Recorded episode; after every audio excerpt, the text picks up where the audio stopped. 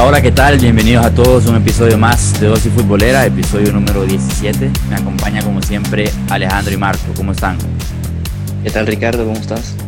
¿Qué tal Ricardo? ¿Qué tal Alejandro? Aquí esperando un nuevo episodio. Recién concluyó la primera jornada de la Premier. Eh, verdad que falta, faltó ver a un par de equipos como el City y el United, por ejemplo. Pero, pero aparte de esos partidos, logramos ver a casi todos los equipos y ya vimos qué, qué pueden ofrecer, cómo pueden eh, empezar este año, qué tipo de dinámica se pueden esperar de ellos. Entonces, vamos a entrar de lleno con eso, con nuestras predicciones, sobre todo de, de lo que va a ser, eh, ya sea los premios individuales, las decepciones individuales o colectivas, el top 4, el campeón. Entonces, si quieren, eh, empezamos, empezamos de una, ¿no? El campeón de la Premier este año. Marco, ¿qué tenés vos? Para mí el campeón va a ser que Liverpool repite y gana bicampeonato. ¿Ale? Eh, yo de campeón tengo al Manchester City. Yo también tengo al Manchester City de Guardiola, creo que se va a poner las pilas este año después de quedarse a casi 20, a más de 20 puntos de Liverpool. Y veo difícil que el Liverpool repita título porque en la Premier siempre ha sido difícil eso, la verdad. No se da mucho. Y, y no sé, siento que todos los equipos ahora están un poco más atentos a lo que está haciendo el Liverpool. No se reforzó el Liverpool aparte que en el lateral izquierdo para darle cambio a, Andy Robertson. Entonces yo creo que no, no va a poder sacar otra vez el, título. ¿Cómo ven al Chelsea para este año? ¿Creen que puede estar ahí arriba o, o está más para tercer o cuarto puesto? Bueno, para mí, la verdad, yo veo al Chelsea quedando segundo o incluso ellos eran mi segunda opción para quedar campeones de la liga. ¿Crees? Después de este mercado que han hecho y... No, yo, ¿no? yo lo tengo un poco más abajo, yo creería que probablemente queda en cuarto lugar, porque si bien hablan de, de todos estos fichajes, hay que considerar que prácticamente la mitad del once titular va a ser nuevo, eh, varios no han jugado en la Premier League, muchos son jóvenes, Frank Lampard es un entrenador con poca experiencia, entonces yo creo que le va a tomar un poco de tiempo armar bien al equipo y ponerlo a jugar bien. Y me recuerda un poco al Madrid que en el 2009, si te acordás, fichó a Benzema, a Cristiano Ronaldo, a Kaká, a Xavi Alonso y al Viol. Esa temporada no le fue tan bien, no ganó ninguno de los tres títulos. Eso te demuestra que un equipo no lo puede formar de un día para otro. Eh, toma un poco de tiempo. Y para decirte un poco lo del City, Pep Guardiola es entrenador desde el 2008. En estos 12 años, jamás en su carrera ha perdido dos ligas consecutivas. Ok, eso es un dato interesante, la verdad, porque, bueno, yo también lo tengo aquí campeón, yo creo que sí va a poder darle vuelta. Tampoco ha fichado mucho, pero ha fichado en lugares específicos donde él sabía que tenía que reforzarse. El fichaje de Nathan Ake para mí es buenísimo y, bueno, también eh, en el extremo, ¿no? Con, con Ferran, creo que, que, es un buen fichaje, muy acertado. Entonces, Ale, si quieres, dame vos tu top 4. El top 4, como, te había dicho, tengo de campeón al Manchester City, de segundo tengo al Liverpool, tercero el Manchester United y de cuarto tengo al Chelsea. Ok, Marco. Yo tengo de primero al Liverpool, segundo lugar al Chelsea, tercer lugar al City y el cuarto lugar yo siento que se van a pelear entre el United y el Arsenal y creo que el United va, va a quedar en el cuarto lugar y el Arsenal va a regresar una temporada más a Europa League. Ok, yo tengo City, Liverpool y luego Chelsea, tercer lugar. Creo que de ahí no baja. Y, lo mismo, pienso lo mismo que Marco. Creo que se van a disputar el cuarto lugar entre el United y el Arsenal. Pero creo que el Arsenal va a ser el que se meta a Champions y el United va a tener que ir a Europa League. Em, creo que el Arsenal, de lo que viene el primer partido, evidentemente fue contra un Fulham muy flojo, pero lo que viene el primer partido era un poco de lo que se veía venir y de lo que se estaba viendo un poco del Arsenal al final de temporada del año pasado con Arteta. Eh, el funcionamiento, sobre todo, está jugando mucho mejor. Aubameyang está igual, igual que siempre, respondiendo y marcando. Entonces, yo creo que va a tener un muy buen año en el plano individual y eso va a ayudar mucho en el colectivo también. Vemos el descenso. Ale, ¿qué tenés tú? Yo descenso tengo al Fulham, al West Brom y al West Ham. ¿Marco? Eh, yo tengo también lo mismo que yo, Alejandro, el West Ham, el West Brom y el Fulham. Yo tengo dos de esos tres. Tengo al Fulham, que estoy seguro que va a descender. Tengo al West Ham, que para mí va a ser un pésimo año para ellos y, con el equipo que tienen va a descender. Y tengo a Aston Villa, que no se ha reforzado mucho y el año pasado estuvo a punto de quedarse, se, salvó en la última jornada, entonces creo que este año no, se van a salvar y van a, van a bajar. Máximo goleador, Marco. Eh, para mí, el máximo goleador creo que puede ser Aubameyang. Eh, ya nos demostró la temporada pasada que incluso el Arsenal quedando octavo lugar, noveno lugar, Aubameyang quedó con 22 goles al final, a un gol de Bardi. Entonces Aubameyang y pues ya comenzó otra vez goleando y parece que no nos extrañe encontrarnos bien arriba. Ale. Yo goleador tengo a Mohamed Salah, que hizo un hat-trick el sábado. Yo creo que esta temporada el Liverpool no va a ser tan sólido defensivamente como hemos estado viendo en los últimos partidos. Creo que va a depender mucho de lo que se pueda hacer en ataque y yo creo que Salah va a tener un gran año. Sí, bueno, ya empezó con hat-trick, eso ya en sí es un gran inicio. Yo creo que va a ser Timo Werner. Eh, sí creo que Salah va a estar allá, va a estar allá arriba y, también por ahí podría aparecer Bardi si tiene un buen año, eh, Aubameyang definitivamente, pero creo que Timo Werner va a tener un año bastante bueno y creo que puede acabar siendo goleador. Máximo asistente, esto es un poco más difícil de predecir, pero no sé cómo la puedan ver. Ale. Eh, yo, yo, honestamente no creo que sea tan difícil de predecir un jugador como De Bruyne, que el año pasado lo ganó por muchísima diferencia de asistencias, que está en el mejor nivel de su carrera, yo creo que vuelva a repetir como máximo asistente. Marco. Eh, al igual que Alejandro, yo pienso que va a ser Kevin De Bruyne, pero va a tener a Trent Alexander-Arnold muy cerca de él. Eh, yo creo que sí, De Bruyne es mi primera opción porque siendo un poco consistente, creo que el City va a quedar campeón y creo que va a hacer un buen año y para eso se necesita que De Bruyne esté en su nivel. Pero también eh, una mención por ahí, yo creo que James va a tener un muy buen año, creo que puede llegar quizá a las 10 asistencias, 12 por ahí, yo creo que puede estar en esos números. Es totalmente capaz y se le vio bastante bien en su debut. Mejor fichaje, ya que estábamos hablando de James. Ale.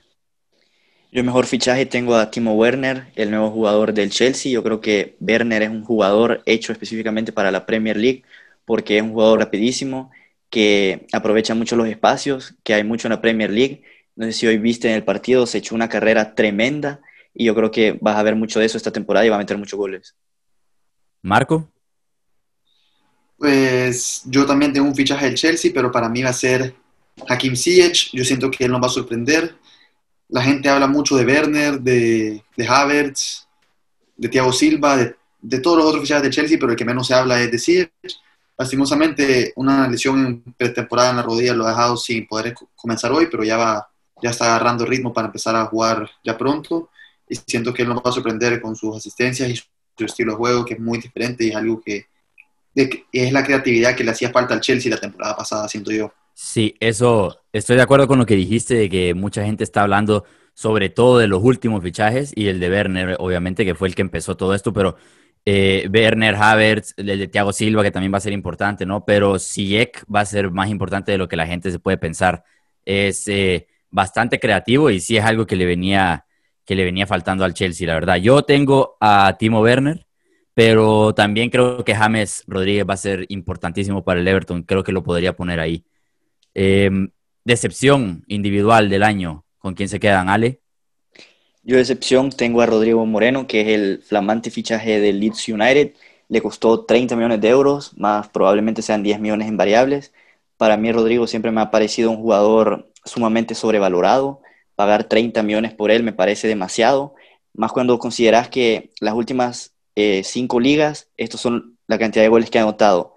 2015, 16, 2, 16, 17, 5, 17, 18, 16, 18, 19, 8 y en la última anotó solamente 4. Entonces yo creo que si vas a pagar por un jugador 30 millones de euros, yo creo que deberías de esperar que te anote por lo menos 15 goles y yo sinceramente no lo veo. Marco. Para mí la gran decepción creo que puede ser Bruno Fernández. Eh, la temporada pasada fue estuvo muy activo en el United y le, dio un cambio de cara, pero siento que al final él se desinfló, al igual que se desinfló el equipo. y siento que si él no recupera esa, esa forma que tenía, él va a ser el, la gran, una de las grandes decepciones que puede tener este campeonato, por lo que la gente se espera de lo, de lo que dio al principio de temporada.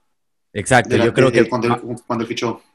Sobre todo por eso que dijiste último, porque eh, creo que igual puede ser importante y puede tener un año eh, normal, digamos, tirando a bueno, pero, pero también mantener el ritmo que traía de juego y el nivel que tuvo en los primeros 10, 15 partidos es muy difícil hacerlo todo un año, ¿no? Entonces, esos números al final no e, e, es, casi imposible que los repita, digamos, o que esté así a lo largo del año. Vamos a ver qué tan consistente puede ser, ¿no? Yo creo que puede ser una decepción tomando en cuenta el primer año. Eh, sí. Pero sí, bueno, es un gran jugador y es jugador de, seleccionado con Portugal y todo, también Rodrigo. Eh, entonces, podría sorprender un poco lo de Rodrigo, pero para a mí no tanto, sobre todo porque es con el Leeds con el que está en la Premier. Si lo hubiera fichado un equipo quizá de media tabla para arriba, eh, te digo que podría ser algo interesante, pero el Leeds no sé qué tanto le vaya a costar este año.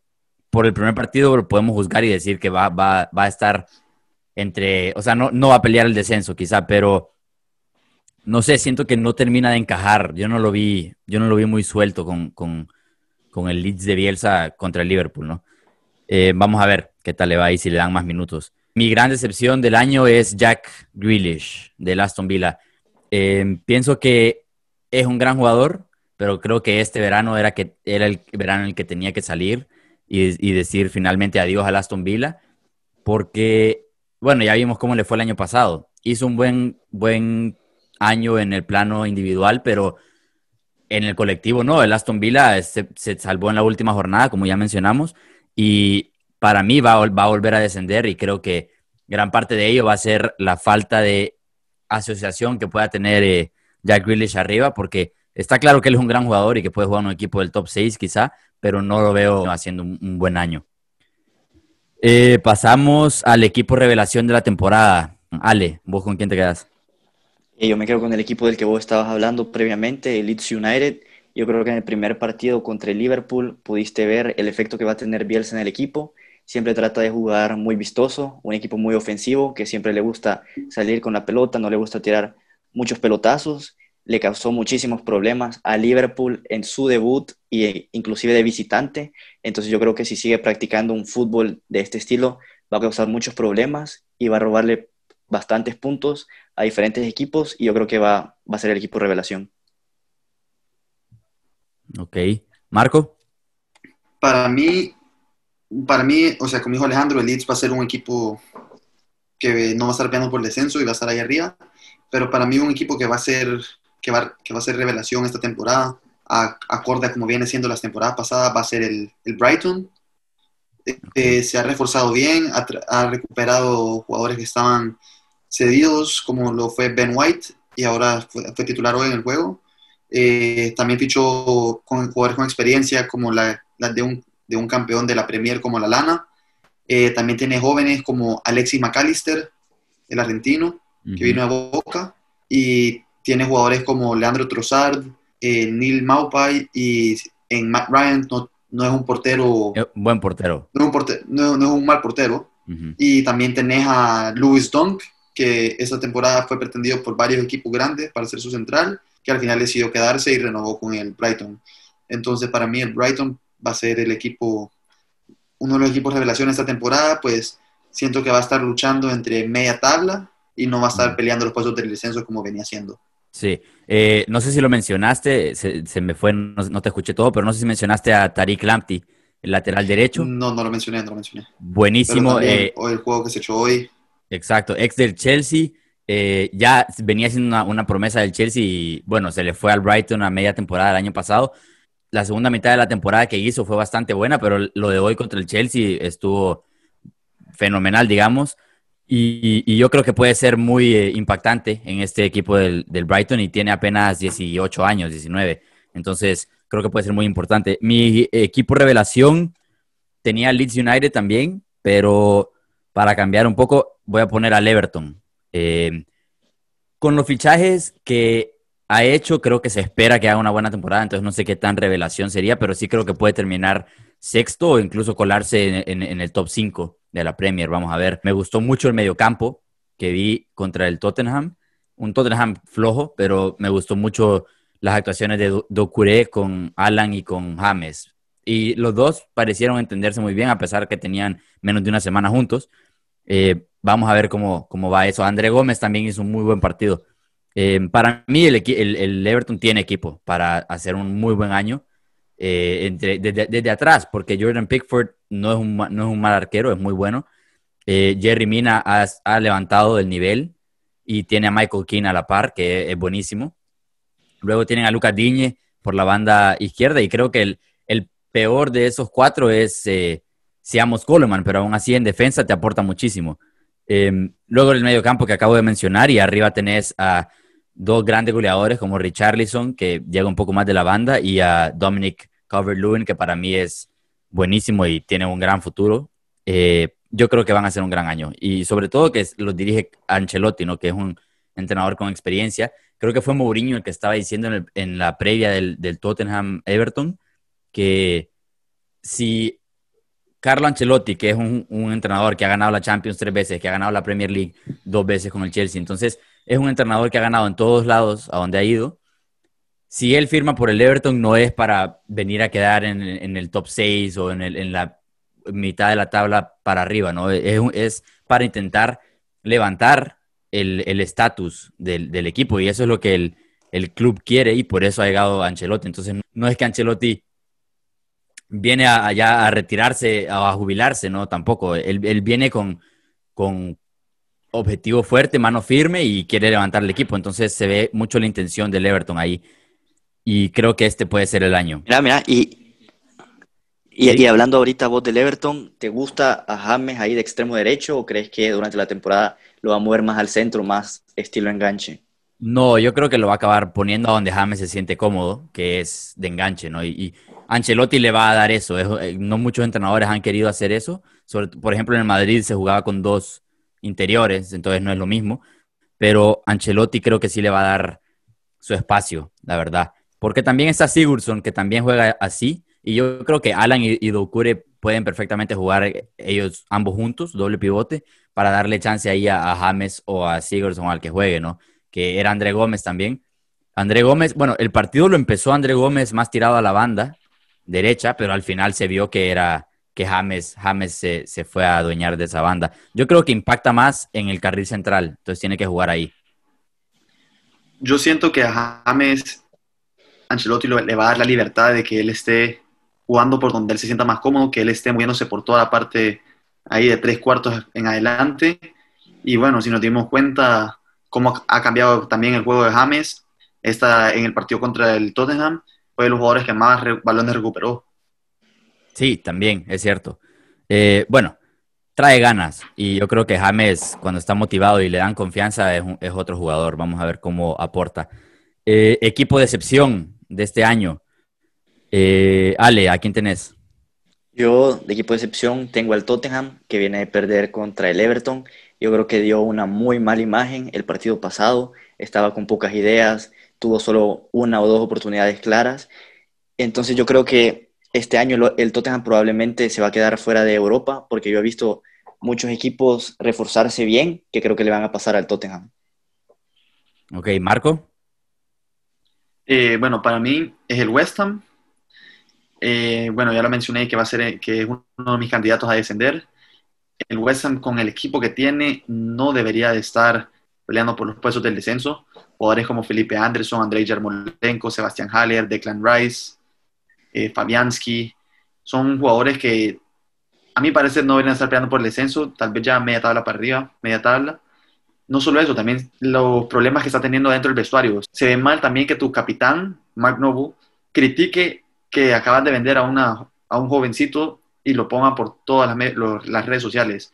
Eso me pareció que las cosas adentro del club no están bien y eso va a afectar mucho a, en, en, sí en el juego. Si se vio contra el Newcastle, el West Ham no propuso mucho y para mí ellos van a ser el equipo de excepción por la clase de jugadores que tiene. Yo, yo estoy de acuerdo con tu punto, que el West Ham es decepción. Yo espero que, espero que desciendan, pero sería una decepción por los jugadores. Y estoy de acuerdo con Alejandro en que de la media tabla para arriba o del top 6, digamos, el que más va a decepcionar va a ser el Tottenham. Eh, creo que los fichajes no han sido suficientemente buenos y de, suficiente calidad y creo que, que, le va a pasar factura. Em, yo de equipo de excepción tenía el West Ham también, pero para tocar otro punto voy a, decir Aston Villa, que ya mencioné eh, antes lo de, lo de Grealish y bueno, eso también incluye el, Aston Villa, creo que va a descender para mí seguro. Eh, también podría ser el West Brom, que no se le vio tan bien en su regreso a la Premier, pero creo que el Aston Villa me decepcionaría un poco más. Tiene calidad y, no sé, podría mantener la, categoría en mi opinión, pero creo que no, lo va a hacer. Eh, MVP o jugador del año de la Premier League, Ale. Sí, mira, yo tengo campeón al City y para que el City sea campeón, De Bruyne tiene que estar a, un nivel muy alto. Yo creo que De Bruyne está en el pico de su carrera y yo creo que se queda con el premio de mejor jugador. Para mí va a ser Mohamed Salah. Eh, si el Liverpool termina siendo campeón, como, como tengo yo de predicción, eh, Salah va a ser un jugador bien importante, ya lo demostró en el primer juego. Y siento que él va a ser el mejor jugador de esa temporada si, si queda campeón el, el Liverpool. Bueno, yo igual que Alejandro tengo un campeón al City y hay que ser un poco consistente y también tengo a Kevin De Bruyne porque estoy totalmente de acuerdo. Si De Bruyne no está en su nivel óptimo, el City probablemente no se haga con el título. Eh, jugador joven del año, 23 años o, menor, ¿a quién tienen, Ale? Yo tengo a Christian Pulisic del Chelsea. Yo creo que la temporada pasada los últimos partidos te mostró la calidad que tiene. Prácticamente en, unos partidos echaba el equipo al hombro, estaba anotando muchísimos goles. Hoy no pudo estar por una lesión, pero yo creo que Pulisic ya se adaptó muy bien al juego de la Premier y en un ataque donde esté Timo Werner, Havertz y Ziyech va a encontrar muchos espacios que yo creo que los va a aprovechar al máximo y creo que tiene un futuro muy grande por delante. Bien, Marco. Eh, pues apoyo mucho el punto de Alejandro en Pulisic. Yo tengo a otro de las estrellas del Chelsea, otro de los jovencitos, que es Kai Havertz, que yo siento que él nomás se logra adaptar al equipo. Eh, él va a ser un jugadorazo, tiene esa visión, te puede jugar en varias, varias posiciones y es un jugador diferente. Tiene apenas 21 años, 20 años. Sí, y, ahí va. Y tiene un futuro prometedor. Bueno, yo eh, tengo a, los dos que están diciendo. Eh, tengo a Pulisic, tengo, tengo también a, Greenwood. Mason Greenwood creo que puede ser muy importante este año con el United. Eh, pero tomando en cuenta que yo, no, yo en mi predicción no tengo al United en el top 4, no sé qué tantas opciones pueda tener, aunque haga un muy buen año, ¿no? Eh, y qué significa un buen año también para él, porque para mí el año pasado hizo 10 goles en la Premier League. Entonces, tiene que superarse. Y bueno, también tengo a Pulisic, como por todas las razones que dijo Alejandro, estoy totalmente de acuerdo. Pero ahorita se me viene a la cabeza también el caso de Phil Foden, porque este año yo tengo campeón al City y yo creo que van a ser un gran año. Y Foden creo que puede hacer una temporada importante si Guardiola le empieza a dar un poco de galones, ¿no? Em, como primer entrenador en cierto... ¿Perdón? Antes, antes de que pasemos aquí, ¿Sí? Eh, tú mencionabas a Foden y para mí siento yo que esta va a ser la temporada en que Foden tal vez pueda, si, tiene, si hace bien las cosas, él puede ser el que reemplace a David Silva y que y así evitar al City y tener que gastar en alguien más, ya teniendo a alguien ahí en casa, como lo de Foden y debería de, de ser uno de los jugadores importantes menores. Sí, estoy de acuerdo. Eh, pasamos al primer entrenador en ser despedido. ¿Quién es tu candidato, Ale? Yo tengo a Brendan Rodgers del Leicester. Eh, yo creo que Leicester la temporada pasada acabó muy mal. Si bien es cierto que ganó esta primera jornada, yo no veo al equipo muy fuerte comparado eh, con años anteriores. Yo creo que va a tener un mal arranque. Y si hay un equipo que tiene poca paciencia con entrenadores es Leicester. No sé si vos te acordás, Claudio Ranieri quedó campeón y a la temporada pasada lo votaron. Entonces yo creo que Rodgers se queda sin trabajo de primero. Ok. Marco. Para mí es Scott Parker, el entrenador del Fulham. Siento que el Fulham no comenzó bien la temporada, le tocan juegos difíciles y no me parece que todo depende cómo ve el equipo el, el, dueño, pero si tenés malos resultados, normalmente lo primero que hacen es reemplazar entrenador y siento que puede ser él el primero en irse. Sí, mira, eso es, es una leyenda del club, entonces eh, ahí se retiró hace no mucho, agarró el equipo. Entonces, eh, también me recuerda un poco a cuando se decía que quizá Lampard podía ser despedido a media temporada el año pasado, ¿no? Y, al final no se dio. Quizá yo creo que con él aguantaría un poco más el dueño, solo por, por la clase de, de ícono que es para el club, pero si se, si se, al final, si tu equipo está al borde del descenso, tenés que hacer algo, ¿no? Entonces podría ser. Yo creo que esa es una opción fuerte. Para mí es David Moyes. Creo que, el, el, como dijo Marco, lo de la situación del vestuario y lo que hizo Mark Noble no ayuda. Y David Moyes no se le vio, la verdad. Tuvo un impacto pequeño el, año pasado, eh, que al, final se acabó salvando el West Ham, pero este año empezó horrible y creo que va a seguir en esa línea. Creo que, eh, bueno, el West Ham es mi equipo de excepción y creo que Moyes es el primer candidato a, a ser despedido. Por el otro lado tenemos al entrenador del año. Eh, ¿Quién creen que va a ser ah, eh, Ale? Yo de entrenador del año tengo a Mikel Arteta, el entrenador del Arsenal. Eh, ya le ganó la Community Shield a Liverpool y empezó muy bien con una victoria en la primera jornada. Yo creo que poco a poco va viendo la mano de Mikel Arteta en su equipo, cómo juega el Arsenal, mucho toque, juega con una línea de tres. Y yo creo que considerando la plantilla que tiene el Arsenal, la manera en la que va a jugar, yo creo que Arteta debería ganar el premio del mejor entrenador. Marco. Para mí, el entrenador del año creo que va a ser Frank Lampard, y más si hace ese, si logra quedar en los primeros dos, tres lugares, más que todo, primeros dos lugares, eh, y logra adaptar a este equipo a jugar, a, jugar bien. Porque al final de temporada pasada estaban jugando súper bien. Siempre el problema fue los goles que reciben, y si logran cambiar ese, eso de los goles que están recibiendo y mejorar la defensa, como se dio hoy, que en defensa el partido, la verdad, estuvo bien. O sea, el gol que entra se puede ser considerado error de Kepa, tal vez, pero es un tiro de fuera, de fuera del área que también si hacen el fichaje que quieren de un portero, puede que Kepa ya no esté ahí y esos goles ya no entren así de fácil. Eso, eso para mí, Creo que sí va a ser, puede ser Lampard del entrenador del año. Sí, eso te iba a decir, el, partido de hoy eh, creo que fue Suma con Christensen, hicieron un muy buen partido, la verdad, muy sólidos los dos y, y se notó un poco mejor entendimiento. Vamos a ver quién de esos dos es el que sigue siendo titular una vez entre Thiago Silva. Y también, eh, sí, podría ser catalogado de error de Kepa, pero le votó justo antes, esos balones son un poco difíciles. Lampard dijo después del partido que confía en Kepa, pero por el otro lado ya se, ya se fichó el nuevo arquero, que es Eduard Mendy del, del René.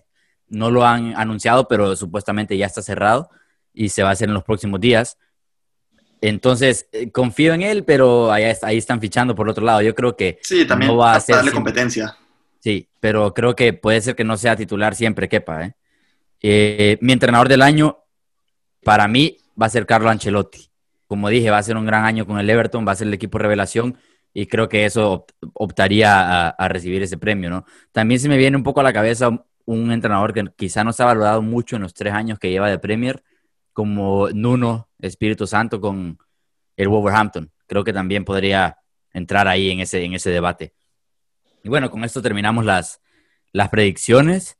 La verdad es que sí, me pareció bastante interesante, sobre todo, bueno, lo de Scott Parker, que pensás que van a, despedirlo antes. También me parece interesante, no, no había pensado en eso. Em, ¿Algún jugador revelación que tengan de, de, jugadores jóvenes o que estén debutando este año en la Premier? Si se les ocurre, no sé, Marco. Eh, mira, yo ya debutó la temporada pasada, pero que siento que este puede ser su año en el que él ya se afiance en esta posición, es Rhys James, el lateral derecho del Chelsea. Bueno, hoy se estrenó con un golazo y una asistencia. Siento que ese va a ser el año en el que él logra afianzarse esa posición. Luego estar aprendiendo ya el año pasado de, César Aspilicueta. Y el otro es Ben White, el central del Brighton que estuvo cedido la temporada pasada en el, en el Leeds. Y esta temporada, bueno, se vio el partido contra el Chelsea hoy, que jugó súper bien. Y la temporada pasada también pasó jugando la temporada a un nivel fantástico y me parece que él puede ser un jugador que sorprenda más de alguno esa temporada. Me gustó lo que dijiste de Reece James, sobre todo. Eh, a Ben White no, no lo he visto lo suficiente, pero lo de Reece James, yo creo que si no tuviera a Alexander Arnold enfrente, podría optar a estar en la selección dentro de un año, digamos. Eh, lástima que teniendo a Trent enfrente tuyo es casi imposible para cualquier lateral, porque también está Max Arons, por ejemplo, del Norwich, que lo quería el Bayern, pero Em, sí, yo creo que va a ser un gran año. Creo que va a acabar eh, quitándole ya definitivamente el puesto a, a Spilicueta, por lo menos la mayoría de los partidos. Tiene mejor físico, es mucho más joven, tiene 20 años. Eh, y es un jugador que, por cierto, puede jugar de medio, medio centro perfectamente. Así lo hizo en el Wigan cuando se fue cedido por un año. Y hay que decir que estaba, tenía 18 años entonces y ya usaba el gafete de capitán en, bastantes partidos con el Wigan y, bueno, se fue ovacionado en su último partido, solo para poner eh, un poquito de perspectiva con el compromiso que tiene y, bueno, puede ser un fan favorite, ¿no? Entonces, eh, yo creo que sí va a tener un gran año. Y bueno, como ya había mencionado, eh, Tariq Lamptey para mí creo que también puede ser importante con el Brighton. Ale, ¿vos tenés alguno? Eh, yo creo que Curtis Jones, el jugador de Liverpool, yo creo que esta temporada va a tener más protagonismo, a menos que venga Thiago, que todavía no es seguro. Eh, disfrutó de varios minutos el partido pasado, entonces yo creo que es un jugador eh, bastante interesante y que esta temporada va, va a tener más minutos. Bueno, un poco alejado de la Premier, hoy salió la noticia de que Arturo Vidal probablemente en las próximas horas sea jugador del Inter y lo curioso es el precio.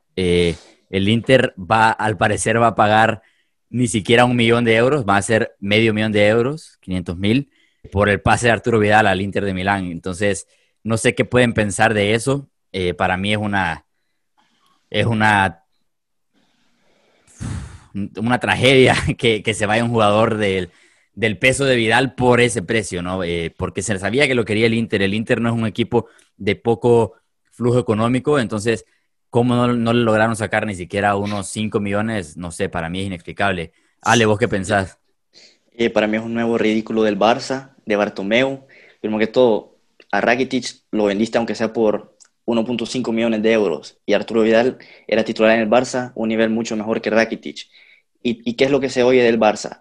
Para fichar, primero tenemos que vender. Pero ¿y qué te sirve vender si los estás vendiendo a un millón, a 500 mil dólares? Por un Titi nadie te está ofreciendo nada. Suárez quieren que se vaya gratis. Entonces, yo sinceramente no lo entiendo porque si el Barça de verdad quiere hacer fichajes, tiene que vender, pero tiene que vender bien. Y solo queda menos de un mes de mercado. Apenas han salido Arturo Vidal y Rakitic. Se hablaba de una revolución, pero no, no está sucediendo. La defensa sigue siendo la misma. Casi no se oyen rumores. Entonces, yo creo que Bartomeu nuevamente haciendo el ridículo.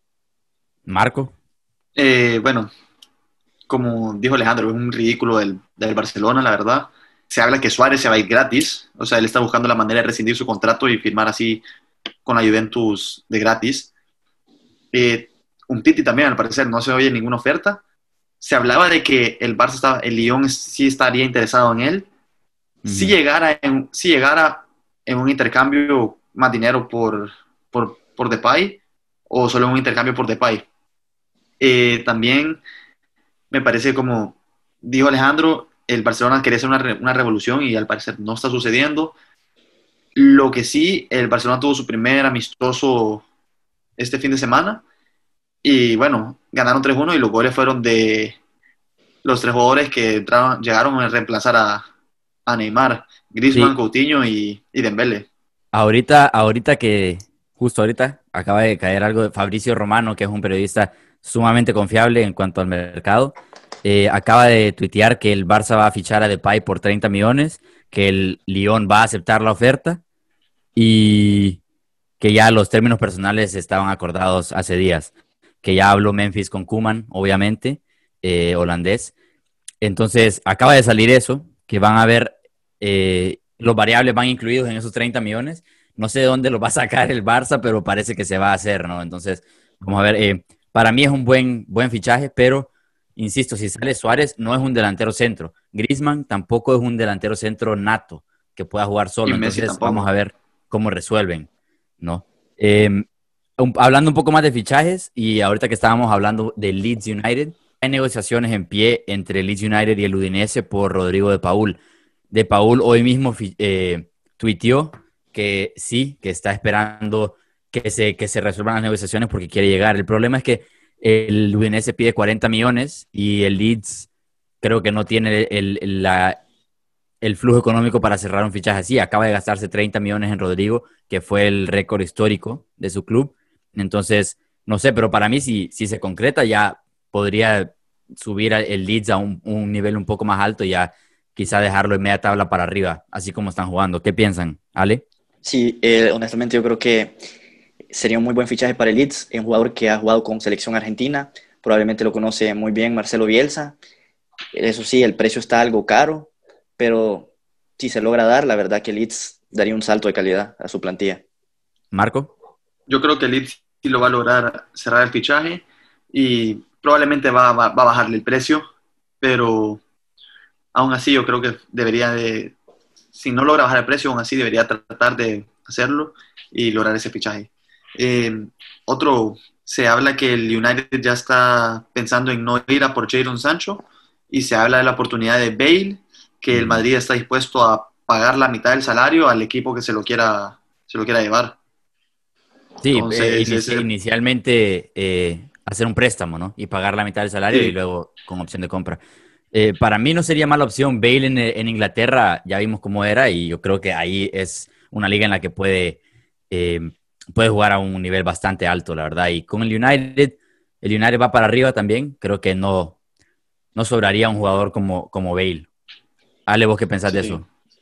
Sí, es verdad que el Madrid pagaría la mitad del salario. Yo creo que el Manchester United tiene poco que perder fichando a Bale. Esa posición de extremo derecho no es como que no tenga a nadie, por lo que sea una necesidad. Tiene a Greenwood, fichas a Bale, lo mejor, si Bale te juega bien, lo pones de titular, y si no abrís una competencia con Greenwood, te puedes subir el nivel de él, entonces yo creo que el Manchester United lo debería hacer. Sí, el Madrid le paga la mitad del salario. Mira, si lo hace, me atrevo a decir que el United tiene más, más opciones de meterse en el top 4, sobre todo porque habría más amplitud de vestuario allá arriba y más, más chances de rotar. Eh, otra noticia que salió esta no tiene que ver con la Premier, pero sí con Suárez. Supuestamente la Roma y el Napoli ya tienen un acuerdo para que Milik pase a la Roma y eso abriría la puerta para que Seco vaya a la Juve y Suárez ya no vaya a la Juve.